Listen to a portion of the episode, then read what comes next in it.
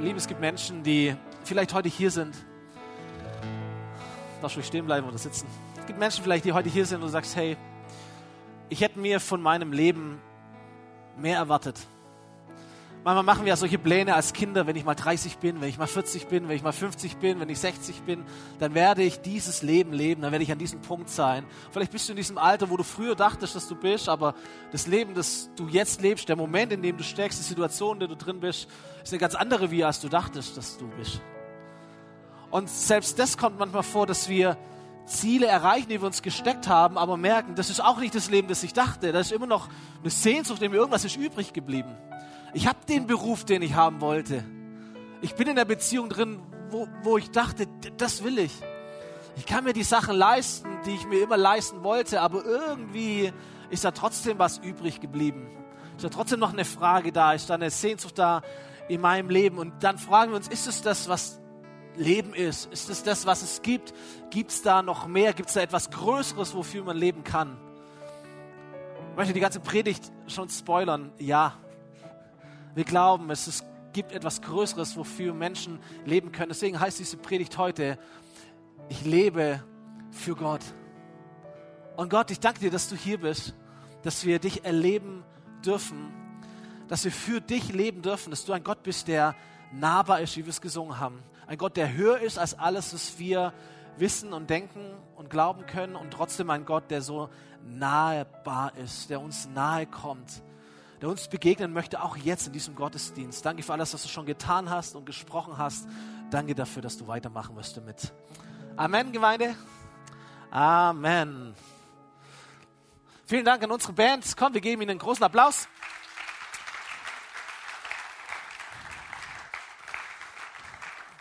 Sehr, sehr schön, dass du da bist. Herzlich willkommen hier zum Gottesdienst in der Hauptkirche. Auch von meiner Seite. Ich heiße Stefan, bin einer der Pastoren hier und ähm, darf predigen zu dir heute. Und zwar in einer Serie, die wir aktuell haben. Sie nennt sich Vorsätze. Mit dem Untertitel Heute entscheiden, wie du morgen lebst. Und wir sprechen über Entscheidungen. Wir sprechen davon, äh, weil wir sagen, die Qualität unserer Entscheidung entscheidet über die Qualität unseres Lebens. Ähm, und wir haben hier so ein, ein Lebenshaus aufgemalt. Es gibt einen sichtbaren Teil. Das ist dein Leben bestimmte Bereiche, Körper, Gesundheit, Beziehungen, Arbeit, Leistung, Besitz. Das ist das, was, was dein Leben ausmacht. Und in all diesen Bereichen triffst du, treffe ich, treffen wir jeden Tag Dutzende von Entscheidungen. Diese Entscheidungen sind gegründet auf Werte, auf Vorsätze, auf Vorentscheidungen, Glaubenssätze, die wir anlegen an unser Leben. Nun ist es so, dass Menschen dann die schlechtesten Entscheidungen treffen, wenn sie sie aus dem Moment heraus treffen aus dem Gefühl heraus, aus einer Laune heraus, aus, aus Euphorie oder auch aus Ärger. Da kommen keine guten Entscheidungen zustande. Deswegen ähm, versuchen wir zu erklären in all diesen Wochen in dieser Serie, Vorentscheidungen zu treffen, Vorsätze zu treffen, Vorentscheidungen, Werte zu treffen, die dann wiederum deine Entscheidungen bestimmen, die dein Leben bestimmen. Okay, das ist der Gedanke, der sich über diese ganze Serie plant. Vorsätze. Und es gibt so eine Formel, die über diese ganze Serie gespannt ist. Die hören wir immer und immer wieder. Und die lautet folgendermaßen, wenn ich mit einer bestimmten Situation konfrontiert werde, dann habe ich mich bereits entschieden. Ich entscheide mich nicht in dieser Situation oder aus dieser Situation heraus, sondern ich habe mich schon vorentschieden. Da gibt es Werte in meinem Leben, gibt es Vorsätze, Glaubenssätze, die ich in mein Leben implementiert habe. Wenn ich mit etwas konfrontiert werde, dann habe ich mich entschieden für folgenden Satz. Und wir haben schon gehört, ich entscheide ist ein Glaubenssatz, ein Vorsatz. Oder letzte Woche äh, haben wir gehört, ich bin bereit, wenn Versuchung mich konfrontiert, wenn ich Momenten bin, die mich wegbringen wollen, auf ein falsches Gleis führen wollen, dann habe ich mich entschieden, ich bin bereit. Und heute möchte ich sprechen über Hingabe. Ich möchte sprechen darüber, was es bedeutet und wie wir es schaffen können, für Gott zu leben. Und die Formel für heute, äh, die bringe ich nur am Anfang und bringe dann noch einen anderen Glaubenssatz im Laufe der Predigt. Aber die Formel, wenn du das so haben möchtest, habe ich einfach genannt, wenn ich mit meinem Leben konfrontiert werde. Was auch immer dein Leben ist, was auch immer du arbeitest, wie alt auch immer du bist, ob du viel von, von Glaube schon verstanden hast oder ob du ganz am Anfang bist oder gerade am Prüfstand bist, wenn ich mit meinem Leben konfrontiert werde, dann habe ich mich entschieden, ich lebe für Gott. Hingabe, ich lebe für Gott, ich widme mein Leben Gott. So, egal wer wir sind, ich glaube, was wir alle kennen, ist, wenn ähm, Menschen nur einen geringen Teil ihres Lebens nehmen für eine Sache, für ein Hobby oder für eine Leidenschaft, was auch immer, das verändert nichts. Das verändert nichts. Hingabe ist mehr wie nur ein Teil unseres Lebens. Nur eine Sache gut finden, nur etwas ab und zu tun, verändert nichts, macht keinen Unterschied. Einen wirklichen Unterschied auf dieser Welt zu machen, wirklich Erfolg zu haben und eine wirkliche Inspiration für andere Menschen zu sein, das sind die Menschen, die sich so richtig hingeben für eine Sache. Stimmt's? Mal egal, ob wir das gut oder schlecht finden. Ich habe mal zwei Beispiele, weil wir das einfach so aktuell äh, haben. Zwei Menschen, die von uns gegangen sind. Erstes Bild, Wolfgang Schäuble. Kannst du halten von ihm, was du möchtest. Ich habe seine Biografie gelesen. Ähm, 50 Jahre im Bundestag. Dieser Mann hat sein Leben gegeben für die Sache Deutschlands. Und ob jetzt jede Entscheidung richtig oder falsch war in deinen Augen, ist gar nicht die Sache. Er ist inspirierend weit über seine Parteigrenzen hinweg, weil es eine Person ist, wo Menschen sagen, der hat sich wirklich hingegeben für diese Sache, für die Sache Deutschlands. Oder noch aktueller diese Woche, Franz Beckenbauer, der Kaiser. Und alle Nachrufe sagen, was für eine Person. Er hat sein Leben hingegeben, er hat sich gewidmet dem Fußball. Bayern München, Deutschland, wie groß auch immer du das haben möchtest. Aber es ist jemand, der hat nicht nur ab und zu etwas getan, sondern hat sein Leben für eine Sache hingegeben, hat sich einer Sache gewidmet. So was wir verstehen, und das ist, das ist ein guter Satz für diese Predigt, Hingabe passiert niemals zufällig, sondern Hingabe ist immer ein Vorsatz. Hingabe passiert nicht zufällig, sondern Hingabe ist ein Vorsatz.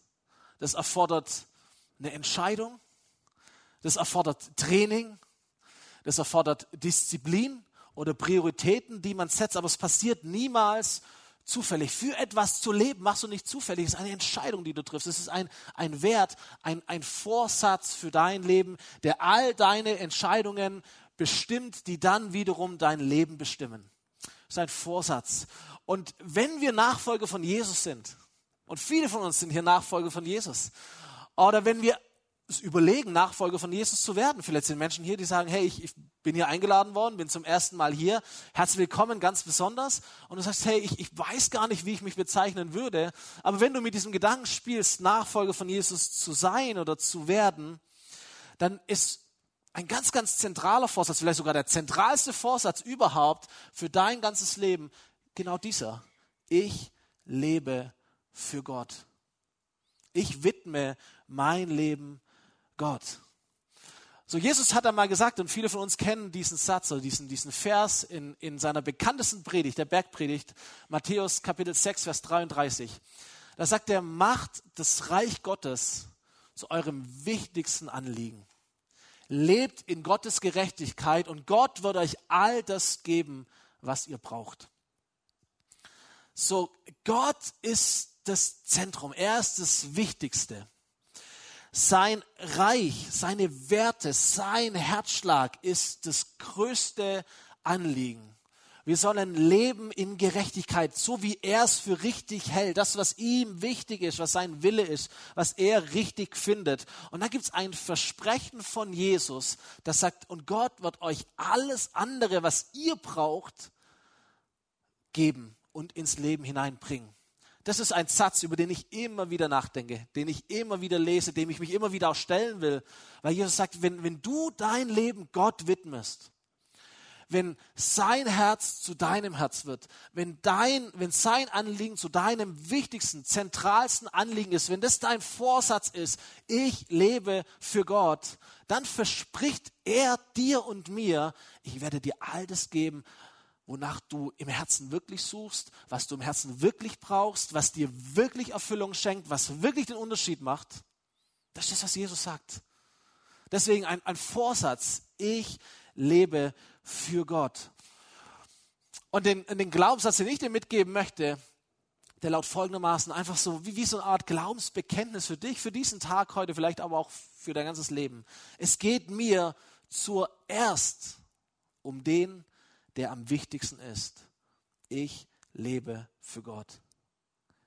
Es geht mir zuerst um den, der am wichtigsten ist. Ich lebe für Gott.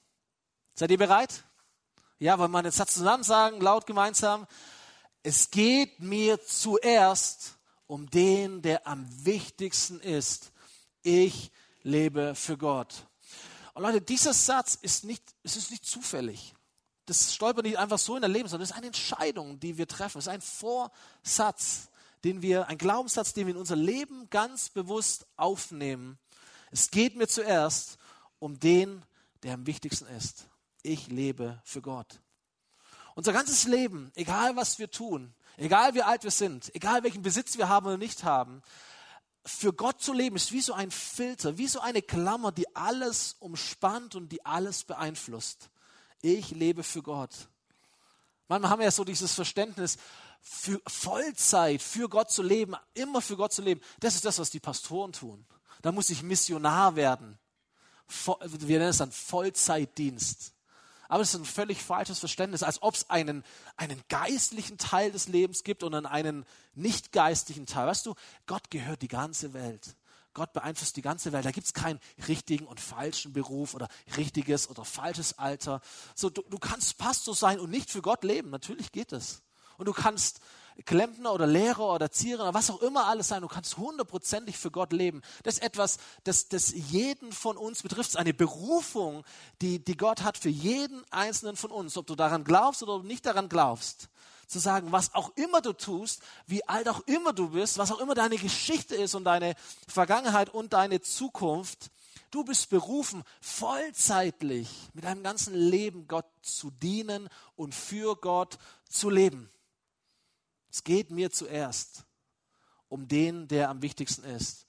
Ich lebe für Gott. Und die Nachfolger von Jesus, die, das, die diesen Satz gehört haben, die haben das in die Tat umgesetzt. Einige Zeit später, Jesus war schon gar nicht mehr auf der Erde, er ist in den Himmel gefahren und seine Nachfolger haben sich gesammelt und etwas entsteht, ein Organismus, eine lebendige Gemeinschaft entsteht. Wir nennen das dann Kirche. Und diese Kirche wird beschrieben dann in der Apostelgeschichte Kapitel 2, wo es heißt, sie alle, die Nachfolger von Jesus, sie widmeten sich eifrig dem, was für sie als Gemeinde wichtig war. Das war ihr wichtigstes Anliegen. Sie ließen sich von den Aposteln unterweisen. Sie hielten in gegenseitiger Liebe zusammen. Sie feierten das Mahl des Herrn und sie beteten gemeinsam. Weißt du, was diese Menschen getan haben? Völlig egal, welchen Beruf sie hatten, völlig egal, welches Alter sie hatten, völlig egal, welchen Background sie hatten. Da waren Jungs und Mädels dabei, die waren ganz, ganz kurz als Christ geworden. Vielleicht ein paar Tage, vielleicht ein paar Wochen. Und da waren Leute dabei, die kannten Jesus schon von Tag eins. So, das ist Kirche, okay? Es sind Menschen da, die, die folgen Jesus schon lange nach. Es sind Menschen da, die sind gerade frisch erst dabei, Jesus kennenzulernen. Aber was sie alle eint war, dass sie bestimmte Dinge getan haben. Sie haben die Worte Gottes gehört. Sie wurden unterwiesen und unterwiesen bedeutet nicht nur so ein Ratschlag, sondern da wird jemand gelehrt, wie man, wie es gut ist zu leben. So, sie hörten die Worte Gottes für ihr Leben. Sie lebten in der Liebe Gottes. Sie haben ihren Besitz zusammengeschmissen. Sie haben miteinander geteilt. Sie feiern die, die, die Gnade Gottes wie wir es in den Kleingruppen tun. Sie feiern, sie treffen sich in den Häusern und sie feiern das Abendmahl und sie erinnern sich an das, was Gott getan haben und sie feiern in kleinen Gruppen das, was Jesus für sie bedeutet. Sie feiern die Gnade Gottes und sie beten, sie verbringen Zeit in der Gegenwart Gottes. Diese Menschen, egal wer sie sind, egal welchen Beruf, Alter und so weiter, diese Menschen widmen sich dem wichtigsten Anliegen. Es ging ihnen zuerst um den, der am wichtigsten ist. Sie leben für Jesus, für die Sache Gottes, für das Reich Gottes. Sie, sie, sie, sie leben nicht irgendwie ihr Leben und organisieren dann Jesus so drumherum, wie wir das manchmal tun, sondern sie leben für Jesus und ihr Leben organisieren sie um Gott herum. Um, um seine Sache herum, um, um, um Kirche, um, um, um die Sache Gottes herum, um sein Reich herum, um Jesus herum. Und das passiert nicht zufällig. Das ist ein Vorsatz. Das ist eine Entscheidung, die wir treffen. Es geht mir zuerst um den, der am wichtigsten ist. Ich lebe für Jesus. Und Gott gibt dazu.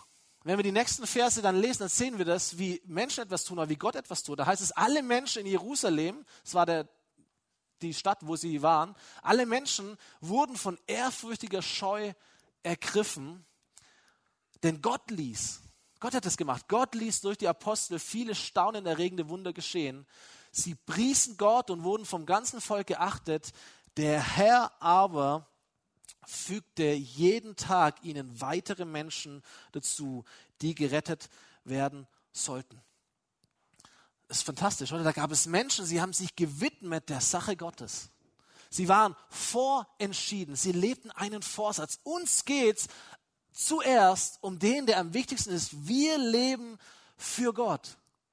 Und dann löst Gott sein Versprechen ein, das Jesus ihnen gegeben hat. Er wird euch all das geben. Und plötzlich sind da Menschen um sie herum. Sie sehen diese, diese, diese Christen, sie sehen diese Nachfolger von Jesus. Sie staunen darüber, wie sie miteinander leben. Sie staunen darüber, was Gott für Wunder tut, was da so passiert.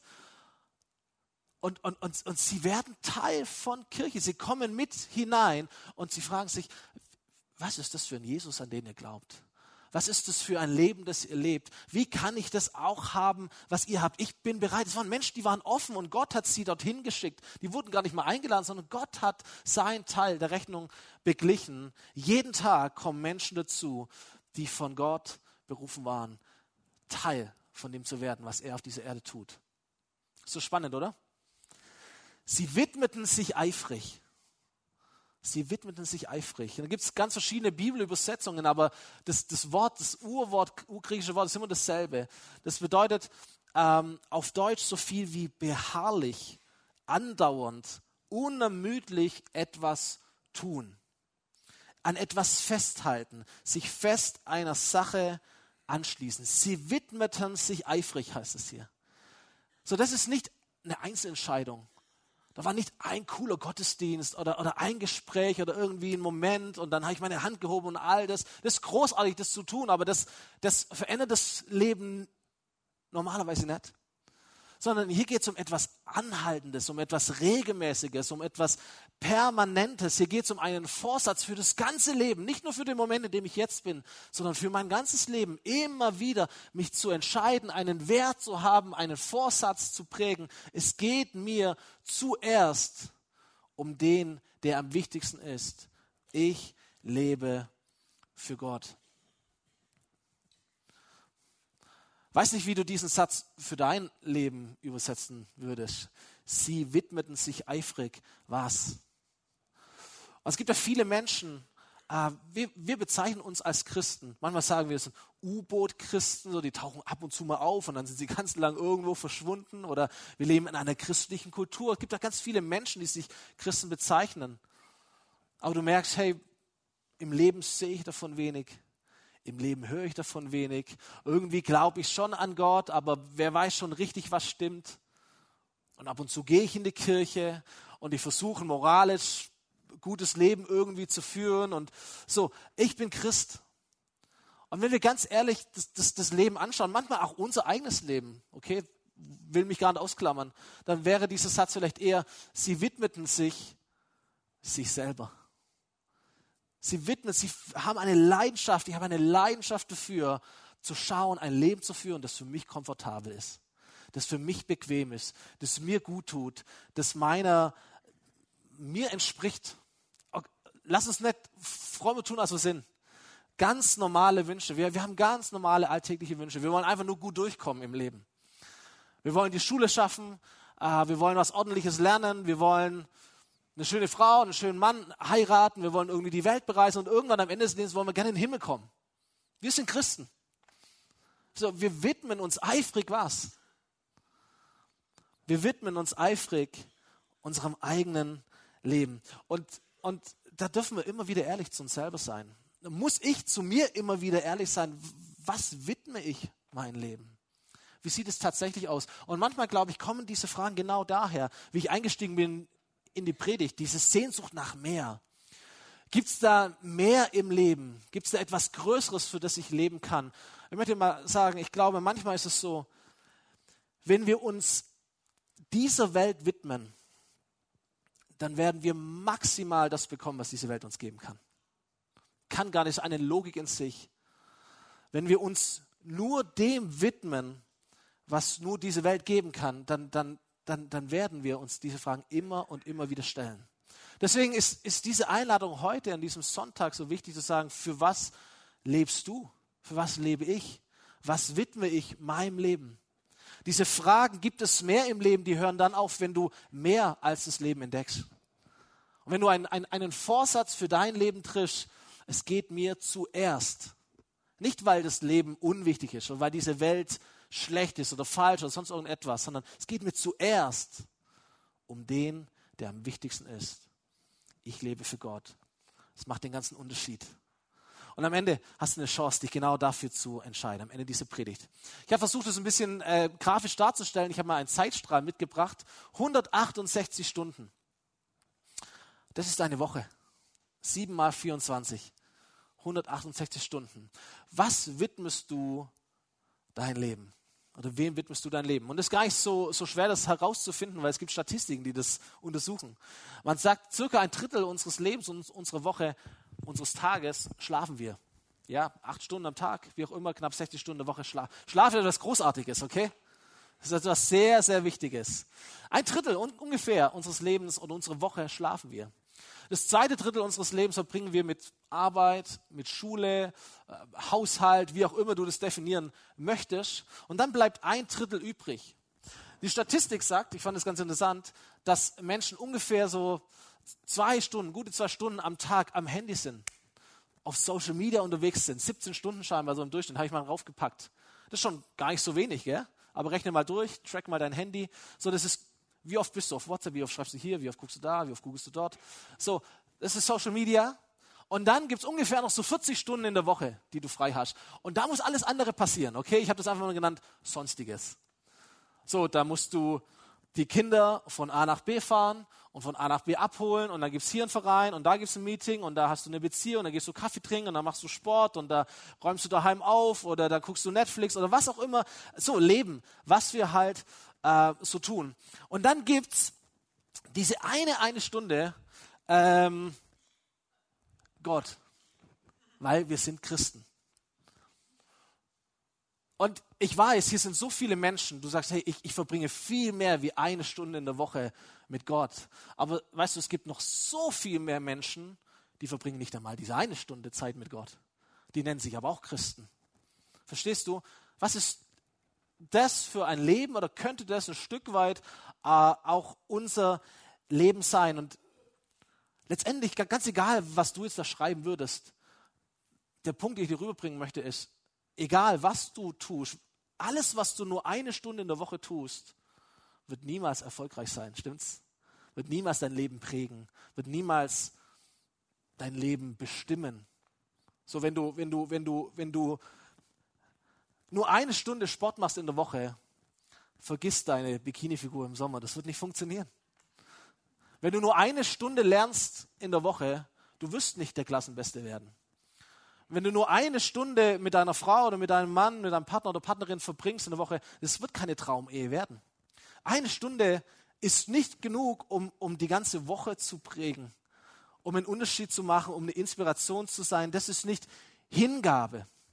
Und, und, und vielleicht, vielleicht haben wir diesen Wunsch, der in der nächsten Grafik da ist, sagt, ich wünsche mir, dass eigentlich alles blau ist. Ich lebe für Gott.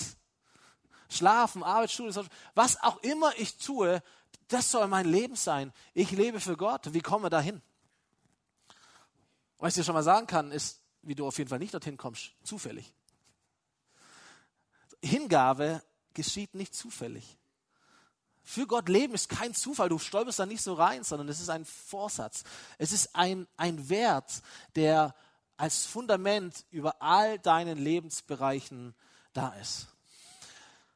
Ich hoffe, dass du das nie gedacht hast, dass es anders ist. Aber es wird nicht passieren, dass du eines Morgens aufwachst und sagst, bam, jetzt bin ich der Superchrist geworden. Du wachst eines Morgens auf und denkst, ich, jetzt kenne ich mich aus in der Bibel, jetzt verstehe ich die Zusammenhänge, jetzt habe ich Bibelverse auswendig im Kopf, jetzt kann ich gut reagieren auf mein Leben. Jetzt habe ich auf einmal eine prophetische Sicht bekommen. Jetzt kann ich Weltzusammenhänge irgendwie einordnen. Ähm, jetzt bin ich in Gesprächen, habe ich ein Empfinden, was ich von Gott her einer anderen Person sagen kann. Auf einmal bin ich in Afrika aufgewacht und bin Missionar geworden. Auf einmal habe ich meine Lebensberufung entdeckt. Auf einmal liebe ich Jesus aus ganzem Herzen. Auf einmal habe ich kein Problem mehr mit irgendwelchen Schwachheiten und Sünden in meinem Leben. Auf einmal ist es alles easy geworden. Von heute auf morgen ich bin aufgewacht und auf einmal war es so. Wir alle wissen, dass es nicht funktioniert. Hingabe, für Gott zu leben, ist nichts Zufälliges, sondern es ist ein Vorsatz. Nicht eine, eine Einzelentscheidung, nicht ein einzelnes Event, sondern es ist etwas Anhaltendes, Permanentes, Regelmäßiges. Es geht mir zuerst um den, der am wichtigsten ist. Ich lebe für Gott. So, Jesus erklärt es uns ein Stück weit in einem Bild. Im äh, Neuen Testament, im Johannes Kapitel 15 heißt es, sagt Jesus, ich bin der Weinstock und ihr seid die Reben. Und wer in mir bleibt und ich in ihm, der bringt reiche Frucht. Denn ohne mich könnt ihr nichts ausrichten. Und ausrichten, dieses Wort heißt so viel wie äh, bewirken, hervorbringen, schaffen, herstellen im Sinne Gottes. Nicht irgendwie busy sein, sondern etwas im Sinne Gottes hervorbringen für diese Welt. Wenn ihr in mir bleibt und meine Worte in euch lebendig sind, dann könnt ihr den Vater im Himmel um alles bitten, was ihr wollt, und ihr werdet es bekommen. Also ich habe mal ein Bild mitgebracht von Weinstock und Rebe und Frucht. Und das ist das, was Jesus ausdrückt. Er sagt, ich bin der Weinstock, ihr, du bist eine Rebe. Du bleibst an mir dran und wenn du an mir bleibst, wenn du mit mir verbunden bist, wenn du in mir bleibst, dann kommt etwas Gutes aus deinem Leben hervor. Da kommt etwas in meinem Sinne, da kommt mein Herz hervor aus deinem Leben. Und wir alle wissen, dass Frucht kommt hervor durch Intimität. Stimmt's? Kinder kommen hervor, wenn Mama und Papa Intimität leben. Da gibt es keine Abkürzung. Etwas muss miteinander vereint sein, verbunden sein. Alles andere ist, ist, ist fake. Christ sein kannst du auch nicht spielen. Du kannst es auch nicht abkürzen. Du kannst auch nicht so tun, als ob auf Dauer. Das wird rauskommen. Es wird fake sein. Es braucht diese permanente, dieses regelmäßige Lebensstil, diesen Vorsatz. Es geht mir in meinem Leben um Gott. Ich lebe für Gott, weil ich möchte, dass etwas im Sinne Gottes aus meinem Leben hervorkommt. Ich möchte etwas schaffen mit meinem Leben, das Gott gefällt. Dafür gibt es keine Abkürzung. Dafür gibt es keine andere Predigt. Es geht nur, Frucht kommt durch Intimität, durch Verbundenheit, durch dabei sein, durch an Jesus bleiben, eine Rebe zu sein am Weinstock. Du bist nicht der Weinstock, du bist auch nicht die Frucht, du bist die Rebe. Du bist an Jesus dran und du produzierst etwas für ihn und, und für sein Reich. Und die Bibel ist sehr, sehr klar, was diese Frucht ist. Wir lesen es an einer anderen Stelle, wo es dann heißt, wenn, wenn, wenn Gott euer Leben beherrscht, wenn der Heilige Geist euer Leben leitet, dann wird eine Frucht wachsen in euch. Und die wird dann aufgezählt im Galaterbrief. Liebe, Friede, Freude, Geduld, Freundlichkeit, Güte, Treue, Bescheidenheit und Selbstbeherrschung. Das sind Dinge, die hervortreten, Frucht, die wächst in einem Leben, das an Jesus bleibt, das für Gott lebt. Ich bin ganz direkt, das ist das Leben, das du möchtest. Stimmt's? Ich kann mir nicht vorstellen, dass du sagst, ey, weißt du, gefüllt zu sein mit der Liebe eines Gottes, der diese ganze Welt geschaffen hat und in den Händen hebt, ist langweilig gefüllt zu sein mit der Freude des allmächtigen Gottes ist langweilig. Gefüllt zu sein mit dem Frieden Gottes interessiert mich nicht. Das ist das Leben, das wir leben wollen. Das ist das Leben, nach dem wir fragen, gibt es da noch mehr? Das ist das, was uns betrifft. Aber das ist auch ein Leben, das ein Segen ist für andere Menschen. Frieden, Güte, Freundlichkeit. Überleg mal nur die letzte Woche, wie verrückt unsere Welt war. Was alles passiert ist in unserer Gesellschaft. Ganz ehrlich, mehr Friede, mehr Freundlichkeit, mehr Güte? Würde das gut sein oder würde das schlecht sein? Definitiv gut. Es macht einen Unterschied auf dieser Welt. Und dieses Leben, diese Frucht ist das, was, was Gott verherrlicht. Das sagt er selber. Äh, Nochmal zurück in diesem Johannesbrief. Die Herrlichkeit meines Vaters, sagt Jesus, wird sichtbar, dass ihr reiche Frucht bringt. Dass wenn viel davon aus euch, durch euch sichtbar wird auf diese Welt, das ist die Herrlichkeit. Gott wird sichtbar. Gottes Schönheit wird sichtbar, wenn viele Menschen da sind, die sagen, es geht mir zuerst um den, der am wichtigsten ist. Ich lebe für Gott und ich produziere, ich stelle etwas hervor, weil ich mit ihm verbunden bin, das wie Jesus aussieht, wie Jesus riecht, wie Jesus schmeckt. Gute Frucht. Und er sagte, die Herrlichkeit wird sichtbar, dass sie reiche Frucht bringt und euch so als meine Jünger erweist. Ist auch interessant. Nachfolger von Jesus, Jünger von Jesus sind Menschen, die reiche Frucht bringen, die viel Gutes produzieren für Gott. So, das wichtigste Wort in diesem ganzen Kapitel, ich habe mal nachgezählt, elfmal kommt es vor, in diesem Kapitel 15 Johannesbrief, ist bleiben. Bleiben, griechisch meno. Bleiben, wohnen, in etwas leben. Es ist einfach nur ein anderes Bild, es ist etwas Permanentes, es ist nichts Einzelnes, nicht eine Einzelentscheidung, sondern es ist ein, ein Dauerzustand. Etwas Permanentes, etwas Regelmäßiges. Es ist nicht eine wöchentliche Pflicht. Ah, schon wieder Sonntag, wieder Gottesdienst. Ich muss da halt hin. Ah, ich muss meine Bibel lesen, weil sonst, warum auch immer. Das ist, wenn du so unterwegs bist, tust mir leid. So verstehst du, ich möchte nicht, dass irgendjemand hier ist, weil er denkt, er muss hier sein. Oder ihm droht etwas Schlechtes, weil er nicht hier ist oder sonst irgendetwas. Nein, es geht darum zu verstehen, ich bin eine Rebe, ich brauche den Weinstock. Ich muss dran sein, da, da kommt meine Lebenskraft her, das ist meine Lebensquelle, das, davon lebe ich.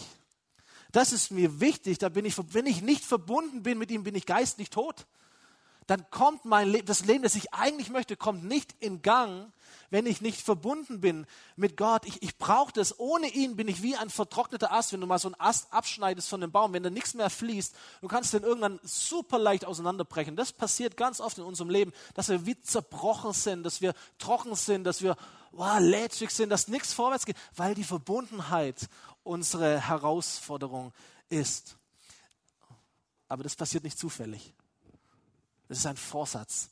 Zu verstehen, ich werde nicht zulassen, dass mein Leben mich lebt. Ich habe mich entschieden. Wenn ich mit meinem Leben konfrontiert werde, gibt es eine Entscheidung in meinem Leben und die lautet, ich lebe für Gott. Es geht mir zuerst um den, ja, der am wichtigsten ist. Ich lebe für Gott. So lass uns das ganz konkret und praktisch machen. Ich glaube, wenn, wenn wir hier sind und sagen, ich möchte für Gott leben, ich glaube, wir müssten drei Dinge vorentscheiden für unser Leben. Erstens einen, eine Zeit, zweitens einen Ort und drittens einen Plan. Und ich gehe das geschwind mit uns durch. Erste Entscheidung, hab eine Zeit. Weißt du, wenn du in einer Partnerschaft bist oder in einer Freundschaft bist, Du brauchst Dates, stimmt's? Es braucht Zeiten, die definiert werden, die im Kalender stehen, die irgendwo eingetragen sind, die verbindlich sind, wo du etwas ausmachst, damit du Zeit miteinander verbringst. Wenn du das nicht tust, dann passiert das höchstens zufällig. Und viele Ehen und Freundschaften leiden genau an diesem Punkt, dass man es irgendwie nicht schafft, weil es rein auf Zufall beruht. Du brauchst einen Termin. Mit Gott ist es genauso. Was ist deine Zeit mit Gott? terminiert, definiert, von mir aus im Kalender stehen. Und was, was ist deine Zeit? So, und der eine macht es frühmorgens, be bevor die Kinder wach gehen. Oder wenn die Kinder aus dem Haus sind. Oder am Abend, wenn sie schon schlafen. Das ist so jetzt der, der Elternpart. Ähm, und du kannst auf dem Weg zur Arbeit oder auf dem Weg zur Schule oder in deiner Mittagspause, du hast einen, einen Sonntag, einen Gottestag jede Woche. Es gibt so einen freien Tag noch zusätzlich. Es gibt einen freien Abend in der Woche. So all diese Dinge. Was ist deine Zeit? Hab eine Zeit. Definiere eine Zeit, wo du mit Gott bist, wo du ihm erlaubst, dein Leben zu prägen, wo du die, deine Verbindung mit ihm stärkst. Warum? Weil du etwas produzieren möchtest, was in seinem Sinne ist, weil du einen Unterschied machen möchtest, weil du an ihm dran sein möchtest, weil du davon lebst, aber hab eine Zeit dafür. Zweitens, hab einen Ort. Muss nicht immer der gleiche Platz sein, aber wenn es keinen festen Platz gibt, dann passiert es wahrscheinlich auch nicht. Hab einen Platz. Das ist die Kirche, wo du gehörst. Das ist der Gottesdienst. Das ist ein Platz für dich, wo deine Verbindung mit Gott gelebt wird, gestärkt wird.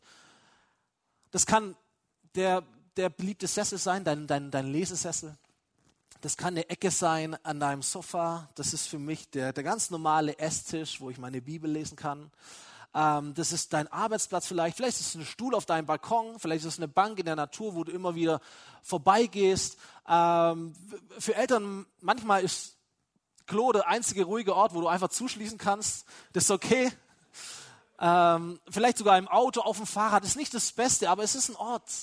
Es ist ein Ort, den du definieren kannst. Wenn ich im Auto bin, dann ist Zeit, Verbindung mit Gott zu stärken. So, egal was, wichtig ist, dass du es vorentscheidest. Dass du einen eine, eine, eine Vorentscheidung triffst, was ist meine Zeit, wo ich Gott begegne, was ist mein Ort, wo ich Gott begegne und was ist mein Plan, wie ich Gott begegne.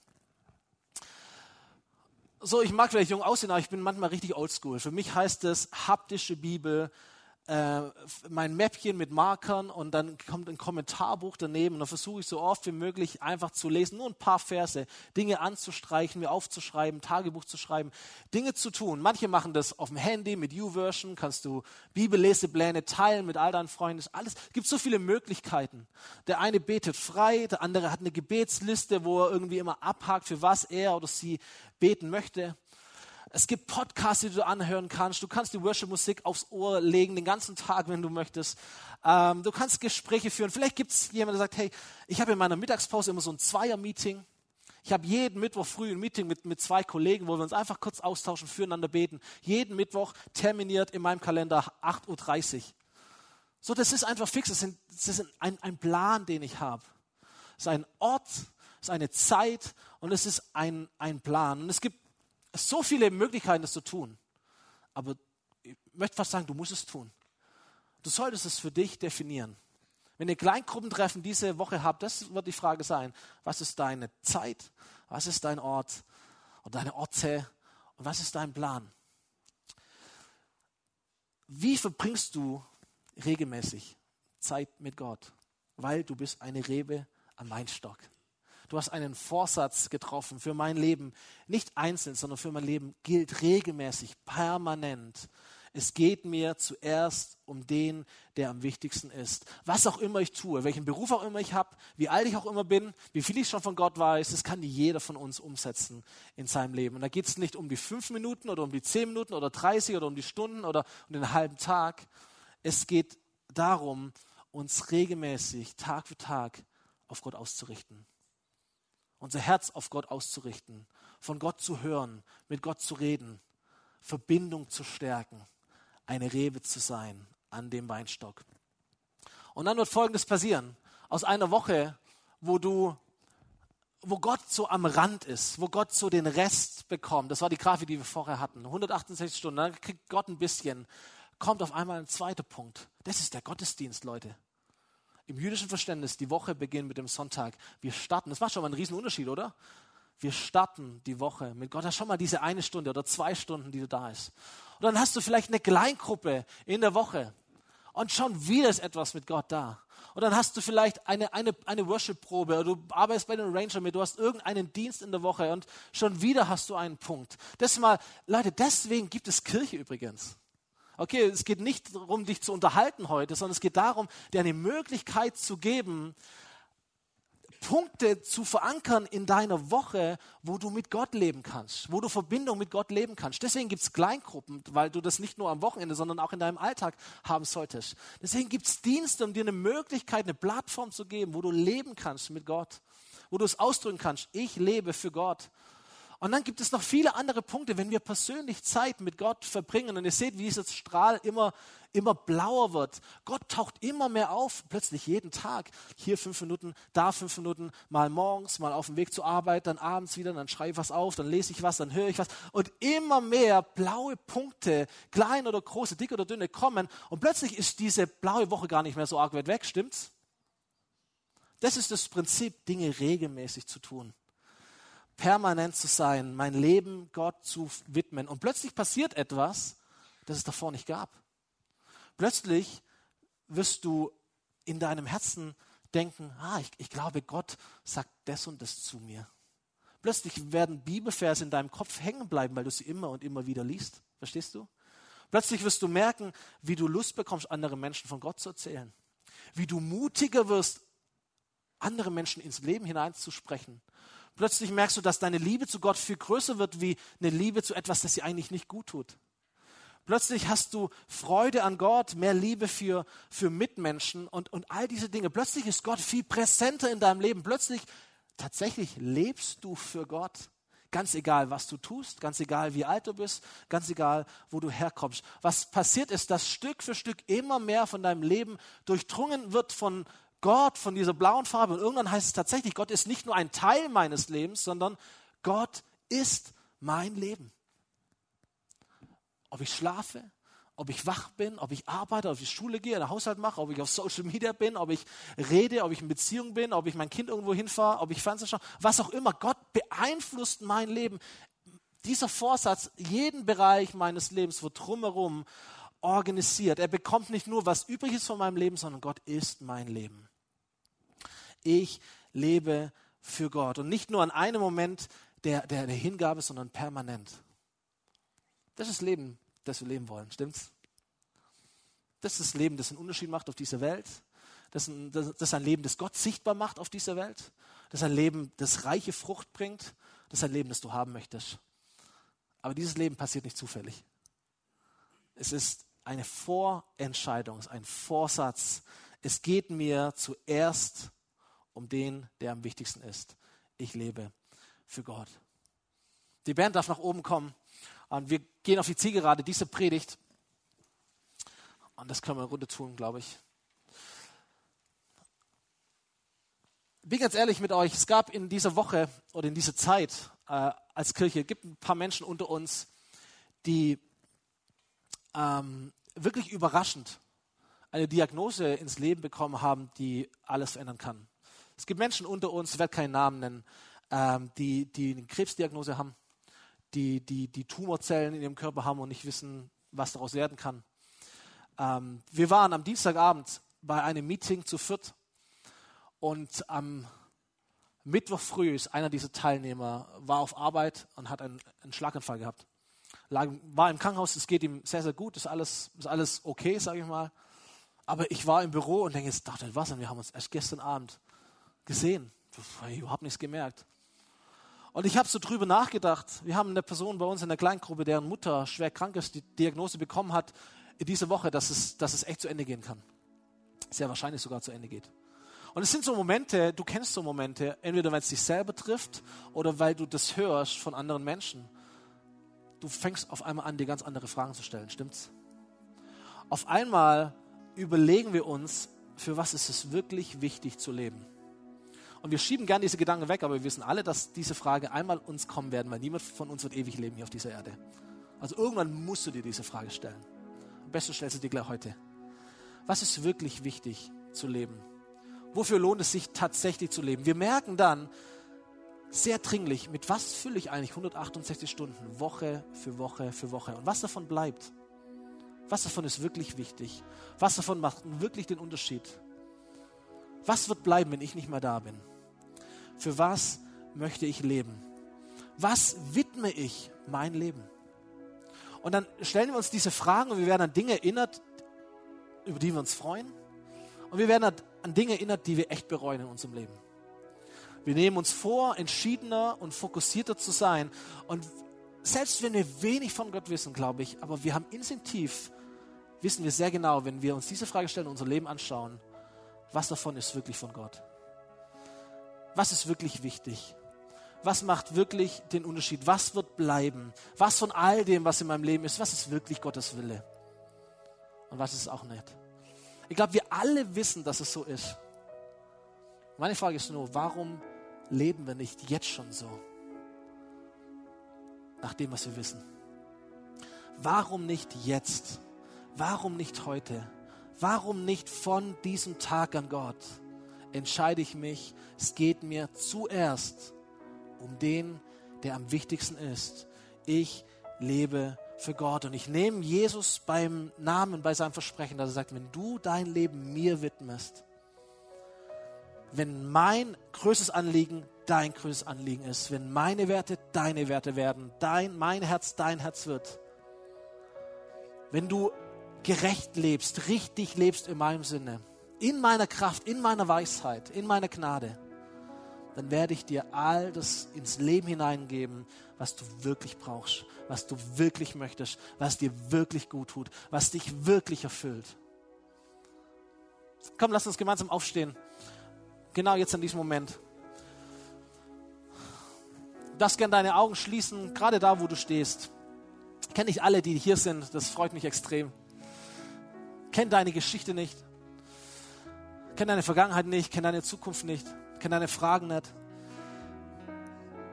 Aber was ich dir sagen möchte, ist, dass Gott für dich ein Leben bereithält. Ein großartiges Leben. Und wozu ich dich so ermutigen möchte, ist, dass du eine Entscheidung triffst heute Morgen, zu sagen, jetzt soll ein Vorsatz gelten in meinem Leben. Wenn das Leben kommt, dann soll nicht das Leben mich leben, sondern ich möchte Vorsätze treffen. Ich möchte einen Glaubenssatz in meinem Leben implementieren. Wenn das Leben mich konfrontiert, dann habe ich mich entschieden, ich lebe für Gott. Ich sage dir, wenn du dich heute für Gott entscheidest, was passieren wird, ist, dass Hindernisse kommen werden. Dass du die Dinge vornimmst und nicht alles wird funktionieren. Du bist nicht perfekt, du bist keine Maschine, du wirst wieder Fehler machen, das ist voll normal. Es wird nicht alles klappen. Lass dich davon nicht abhalten, okay? Lass dich davon nicht runterwerfen, nicht runterziehen. Gott ist da mit dir. Aber was passieren wird, ist, dass Gott in dein Leben hineinkommt. Du bist eine, eine, eine Rebe am Weinstock. Öffne du dein Leben für Gott. Pflanzt du dich in seinen Boden hinein. Streck dich aus nach dieser Frucht, die Gott hat. Liebe, Freude, Frieden. Gott, ich brauche das. Ich brauche Selbstbeherrschung in meinem Leben. Du auch. Ich brauche Bescheidenheit in meinem Leben. Du auch. Ich brauche Güte in meinem Leben. Du auch. Lass uns ausstrecken nach dieser Frucht. Gott, ich bin eine Rebe an deinem Weinstock. Ich habe mich entschieden, es geht mir zuerst um dich. Und ich habe einen Ort definiert, ich habe einen, einen, eine Zeit definiert, ich habe einen Plan definiert. Ich mache mir Gedanken, wie kann ich in meinem Leben ganz viele Punkte bauen, wo ich an Gott anker, wo ich dran bin an ihm weil Gott nicht nur ein Teil meines Lebens ist, sondern er ist mein Leben. Und wenn die Augen geschlossen sind, möchte ich einfach hineinfragen und dir anbieten, wenn du da bist und sagst, ich möchte für Gott leben, möchte mein altes Leben hinter mir lassen. Gott ist nicht eine Randnotiz in meinem Leben, sondern Gott soll das Zentrum sein.